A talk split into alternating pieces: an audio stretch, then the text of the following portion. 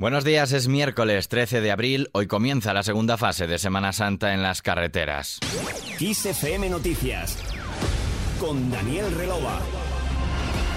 La Dirección General de Tráfico pondrá en marcha entre las 15 horas de este miércoles y la medianoche del próximo lunes la segunda fase de la operación especial con motivo de la Semana Santa, la más importante porque espera alrededor de 8,4 millones de desplazamientos, lo que supone una media de 1.410.000 viajes diarios. Este pronóstico, junto a los datos de la primera fase, constata que el número de desplazamientos se ha disparado esta Semana Santa al ser la primera sin restricciones en dos años y se han disparado en todas las formas de desplazamiento, así lo señalaba la portavoz del Gobierno Isabel Rodríguez en la rueda de prensa posterior al Consejo de Ministros que indicaba que las reservas en vuelos domésticos son un 7% superiores respecto a 2019. También destacó que España es uno de los destinos preferidos a nivel internacional. También indicarles que España es también uno de los destinos mundiales más deseados en estos días, con un nivel de reservas de vuelos internacionales que alcanzan el 87% de los niveles de la Pascua del año 2019.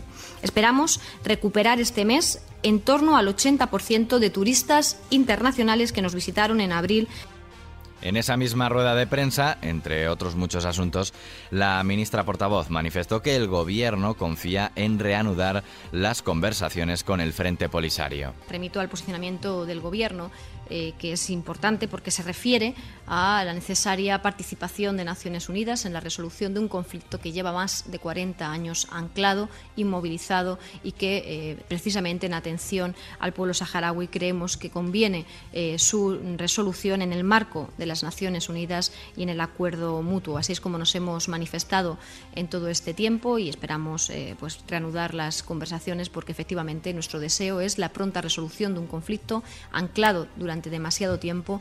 Y esta noche Zelensky ha propuesto a Rusia intercambiar a Medvedchuk por los niños cautivos. En su habitual alocución nocturna, el presidente de Ucrania, Volodymyr Zelensky, ha propuesto intercambiar al detenido político prorruso Víctor Medvedchuk, amigo del jefe del Kremlin Vladimir Putin, por los niños cautivos del ejército ruso. La propuesta llega un día después de que el dirigente ucraniano anunciase la detención de Medvedchuk en su canal de Telegram. Por otro lado, Biden usa la palabra genocidio por primera vez para referirse a la guerra en Ucrania. El presidente de Estados Unidos, Joe Biden, hizo ese comentario cuando estaba hablando de los esfuerzos de su gobierno para frenar el aumento de los precios de la gasolina como resultado de la invasión lanzada por Putin en Ucrania.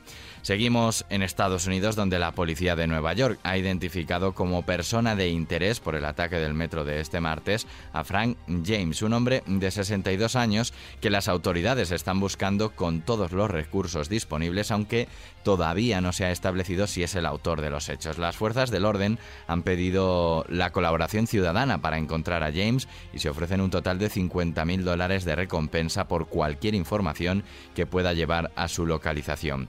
Y en clave deportiva, el Real Madrid, con mucho sufrimiento y gracias a un gol del francés Karim Benzema en la prórroga ante el actual campeón el Chelsea, y el Villarreal, verdugo del todopoderoso Bayern de Múnich, con un tanto de Samuel Chukwueze en el minuto 88, se clasificaron este martes para las semifinales de la Liga de Campeones. Y nos vamos viajando al 13 de abril de 2002.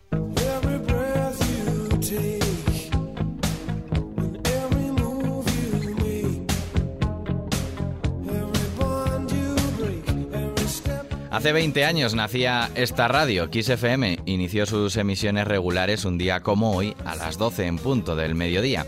Esta canción que escuchas, Every Breath You Take de The Police, daba la bienvenida a la emisora musical que en estas dos décadas ha logrado consolidarse como el referente en la música de calidad. A día de hoy, con más de un millón de oyentes diarios, nuestra programación mantiene el compromiso de combinar excelencia musical con los contenidos más frescos y divertidos y la información puntual y actualizada cada hora también en formato podcast como el que escuchas. Hasta aquí, XFM Noticias. Gracias por acompañarnos cada día y por muchos años más. Que pases un buen día.